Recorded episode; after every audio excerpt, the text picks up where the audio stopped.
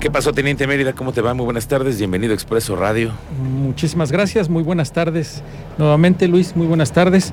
Estamos aquí con la información. Hay que darle porque es mole, porque la productora dice que quito el tiempo. Que no, que, pero ¿cómo crees? A ver, a ver, productora. El Teniente Mérida rápido porque tiene, tiene su espacio. está ocupado. Oye, no. A ver, Teniente, le pegaron otra vez al tema del robo. ¿Cómo Registro, Cero Iván. de concreto, fue el que te platiqué del techo de la dirección de mediación ahí en Avenida Corregidora Norte, que se llevaron ahí cable. Luego el cárcamo de la joya, que ahí se brincan, forzan la puerta y se roban cableado de ese cárcamo que es el que utilizan para rebombeo. Y ahora en Patinerama, en las inmediaciones de Patinerama, en un registro con una barreta, rompen el registro, lo botan y de ahí jalan el cable de cobre que es un cable especial de 7 hilos calibre 14 que utilizan ahí para la instalación. Hay que recordar que ahí se acaba de remodelar, ¿eh? Ese patinerama, recuerdas que patinerama estuvo cerrado un buen rato en lo que estuvieron remodelando y afectó hasta un semáforo ahí de Corregidora Norte en dirección a Plaza Bulevares. Ya cuando llegamos ya estaba ahí personal del municipio con eh, policías municipales de la Secretaría tomando conocimiento y tomando gráficas por eso pude eh, percatarme de dónde se habían robado el cable, porque toman gráficas ellos para la tableta, para la denuncia, y tienen que anexar el material fotográfico en la denuncia que inician. Y se llevaron otra vez cable ahí, ya están afectando pues tanto Comisión Federal de Electricidad, instalaciones, monumentos, eh, instalaciones del municipio. Entonces no sé qué vaya a parar esto, porque al final no se ha dado a conocer si hay detenidos, ¿no? Continúan los robos, pero no se ha dado a conocer si hay detenidos. Eso no se ha dicho, ni hay no un boletín, alguna declaración. el boletín los tenemos que conseguir de la Secretaría de Seguridad Pública, la tenemos que conseguir. No hay forma entonces. No, no, no, así, así se han manejado y así se han conducido. ¿no?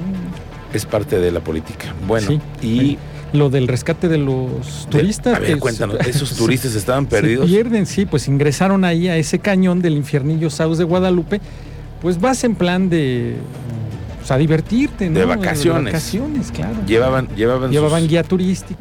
Ah, llevaban, guía turístico. les dijo, a ver, pueden meterse, nos vemos a tal hora aquí.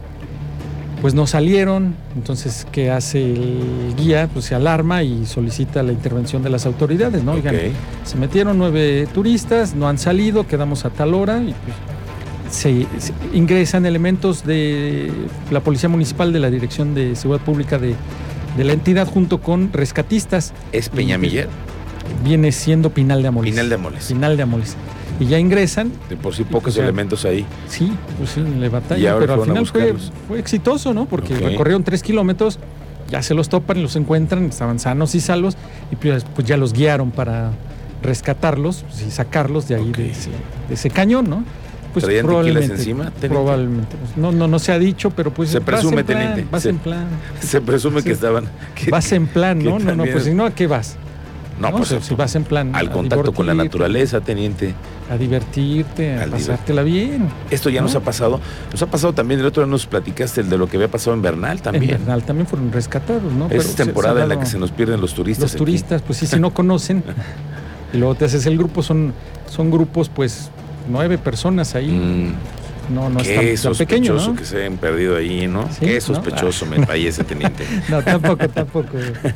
Pero bueno, ya en otro tema, pues es el del robo del cable, que te decía, que ya es el tercero, ya afecta instalaciones de, del municipio, del ayuntamiento, la Comisión Federal de Electricidad, vandalizada más de 50 veces nos hicieron llegar un video que eh, reproducimos ahí en lo feo de la semana, cuando se roban cable de alta tensión cerca de una estación de servicio, una gasolinera, en prolongación Bernardo Quintana, y lo que provocan son unas chispas, un corto, y como hay, está rodeado de pasto ya seco, pues comienza a prenderse y cerca de una gasolinera. Entonces, esto va como que sigue subiendo de tono, sigue subiendo de tono y no hay hasta el momento que se haya dado a conocer resultados de las detenciones o que haya cesado el robo de alcantarillas, registros, cable que se vende. El problema también es de que lo compran. El otro problema es de que hay quien lo está robando.